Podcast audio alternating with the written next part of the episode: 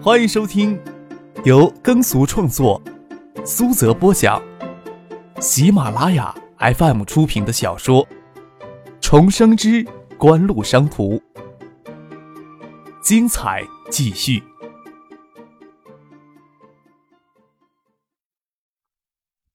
第一百八十五集。谢剑南正看着窗外金红色的夕阳出神，桌上的镀金富士电话机突然响了起来，吓了他一跳。会直接打到他办公室的也只有几个人，其他人都是通过他的秘书转接的。他还以为陈进打电话来呢，拿起来却是他二叔谢汉静的声音：“单梅将星光造纸厂新厂的并购方案传了回来，你过来看一看。”听二叔的声音有些低沉，只是简短的通知了一下，就挂了电话。谢剑南握着镀金的话筒，这个复式的电话筒跟黄金骨头似的，不晓得发生什么事情。星光造纸厂的并购方案要自己参与。当初谢剑南主张利用家族基金的并购条件，从谢婉清手里收购锦湖百分之三十的股份，但是事情过了之后。他的精力就集中在海泰的家电连锁事业上，而且锦湖的运营一向相当出色，在运营方针上也没有丝毫的问题。只看到婉晴的努力，从这一点上，婉晴经营的才能表露无遗。想到当初维护谢山、谢婉山，而将谢婉晴挤出家族的核心圈未尝不是一个大的损失。谢千南不晓得发生什么事情，按铃换了秘书，简单的吩咐了几句，下了楼。步行穿过一条街，就到正泰集团总部所在的泰裕大厦。泰裕大厦有剩余的办公楼层，谢剑南却将海泰的办公地址选在隔一条街的大楼里，不愿意给家族企业的阴影一直笼罩着。虽然在海泰也是正泰集团占据百分之六十七的股份，谢剑南站在正泰集团总裁兼董事长室前，他轻轻地吐了一口气。谢剑南回头看见谢汉静的秘书站在他的身后，手里捧着一堆文件，等着帮你捧文件呢。谢剑南伸手装作无意的从他胸前插过来，抓起上面一叠文件的时候，手插过他的胸部，瞥着他微红的俏脸，装作无知的推门走进谢汉静的办公室。他老子谢海明也在里面，另外还有负责集团投资业务的副总裁。并购案有什么问题啊？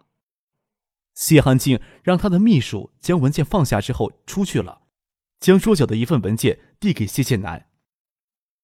你先看了这个再说。星光造纸厂新厂的并购方案。谢剑南翻开文件，看到最前面的并购摘要，给上面的数据吓了一跳，问谢寒静：“二叔，数据没有错吧？”刚刚打电话确认过了。谢汉静倒也不否认，他一开始对上面的数据怀疑过。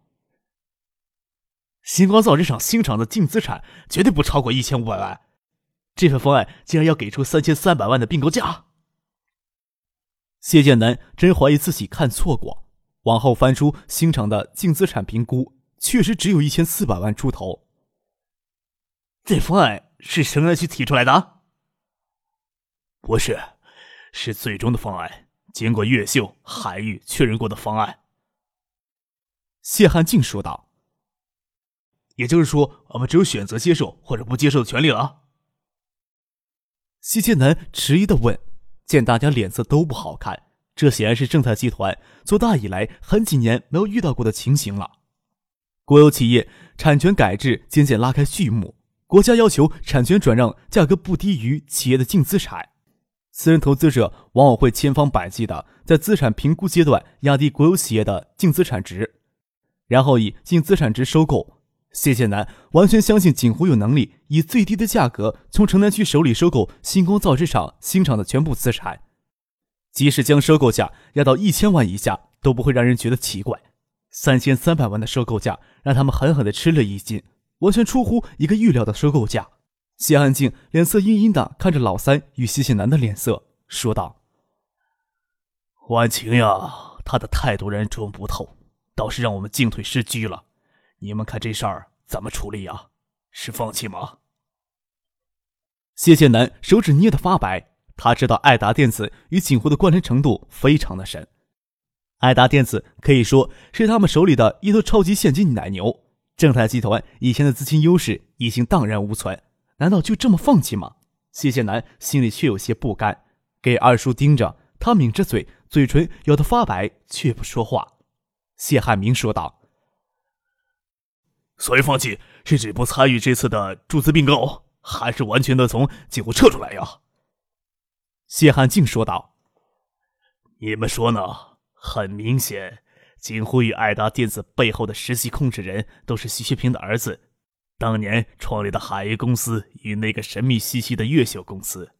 几乎拿出更多的代价，从市政府、区政府手里收购造纸厂。”爱达电子却可以得到更多的优惠政策，这是变相的利益转移呀！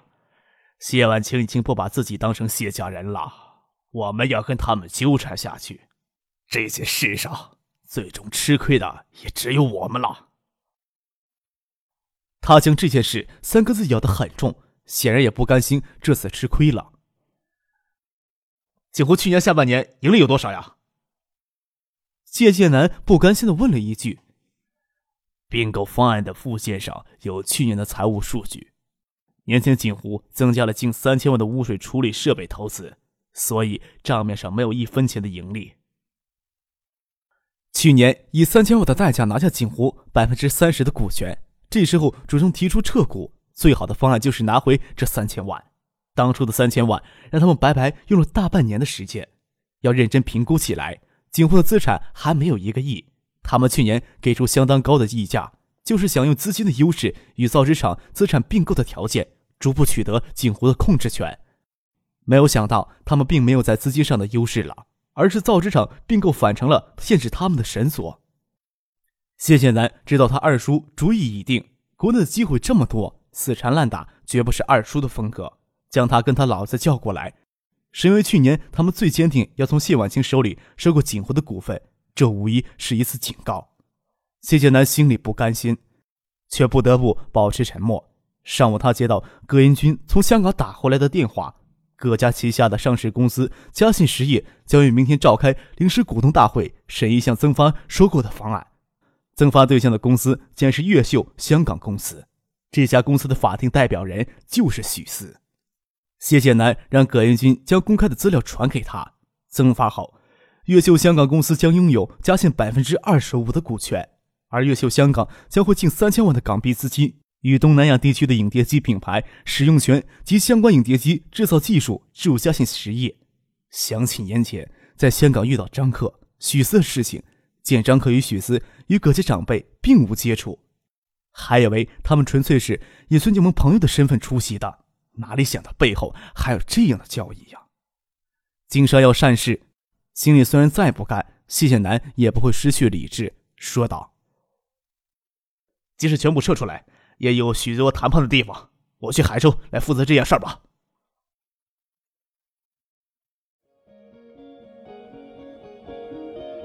您正在收听的是由喜马拉雅 FM 出品的《重生之官路商途》。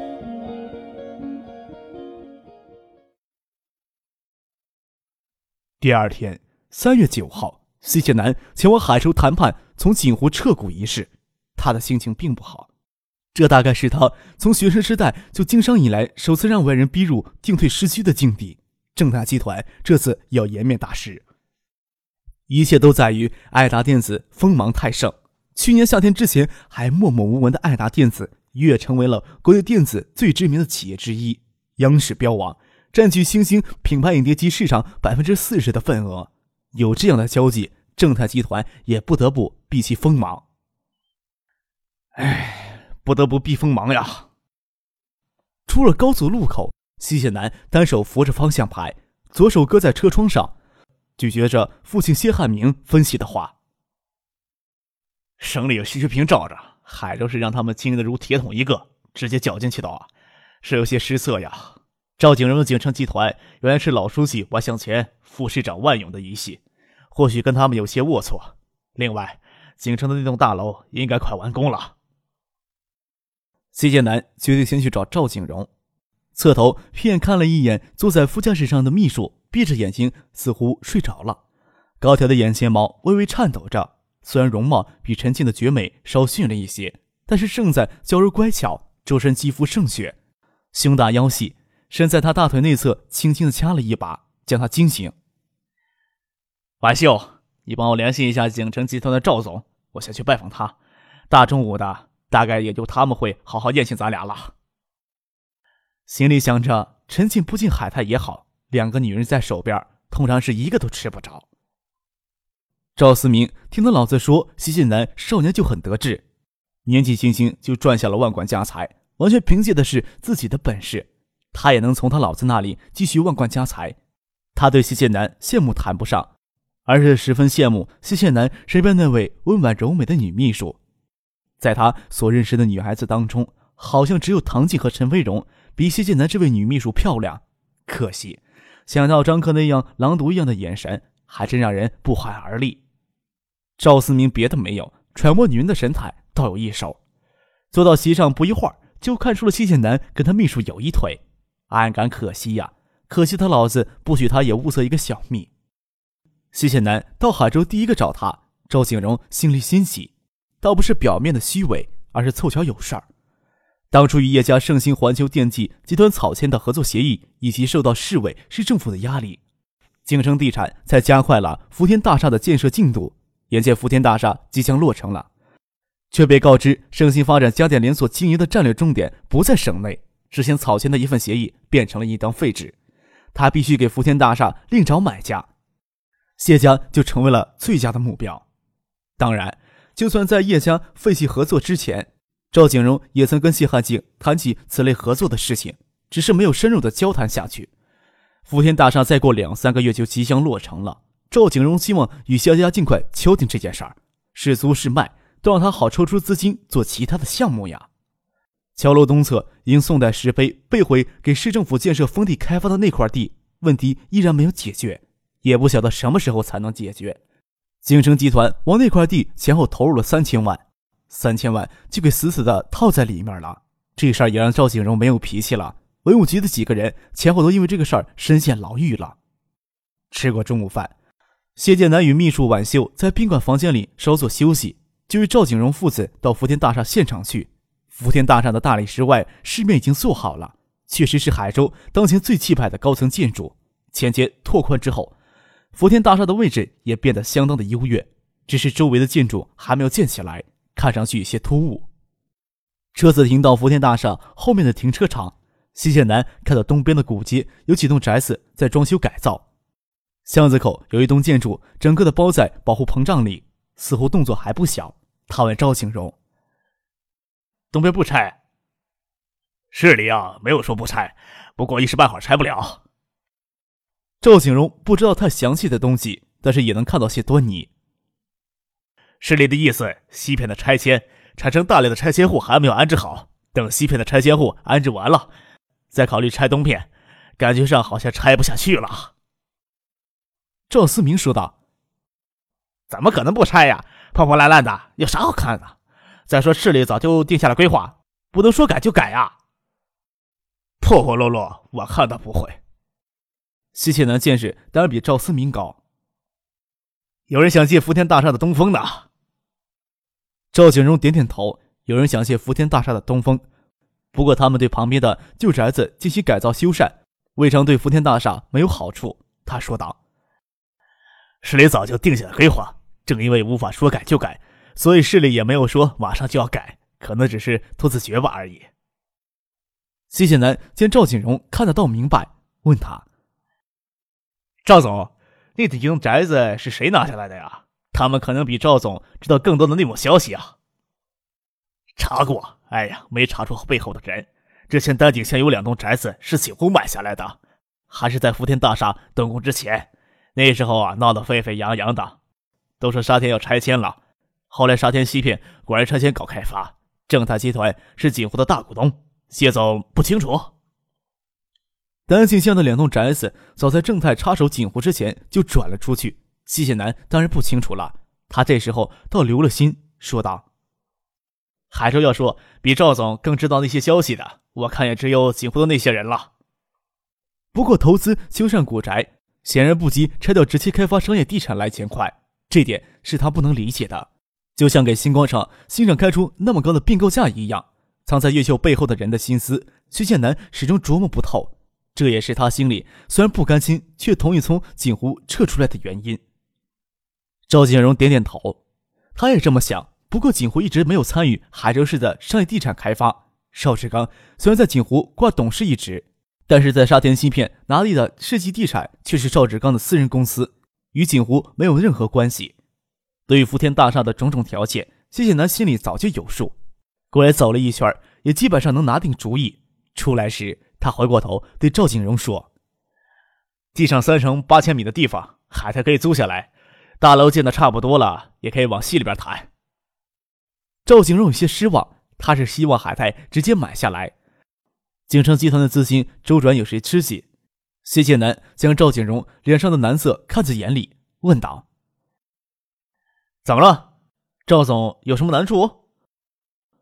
赵景荣笑了笑，说道：“我啊，与你二叔认识快十年了，有些事儿我也不瞒你了。虽然这里的升值潜力很大，但是景城还没有到手里攒物业的时候。”现在银行对房贷款控制又是极紧的。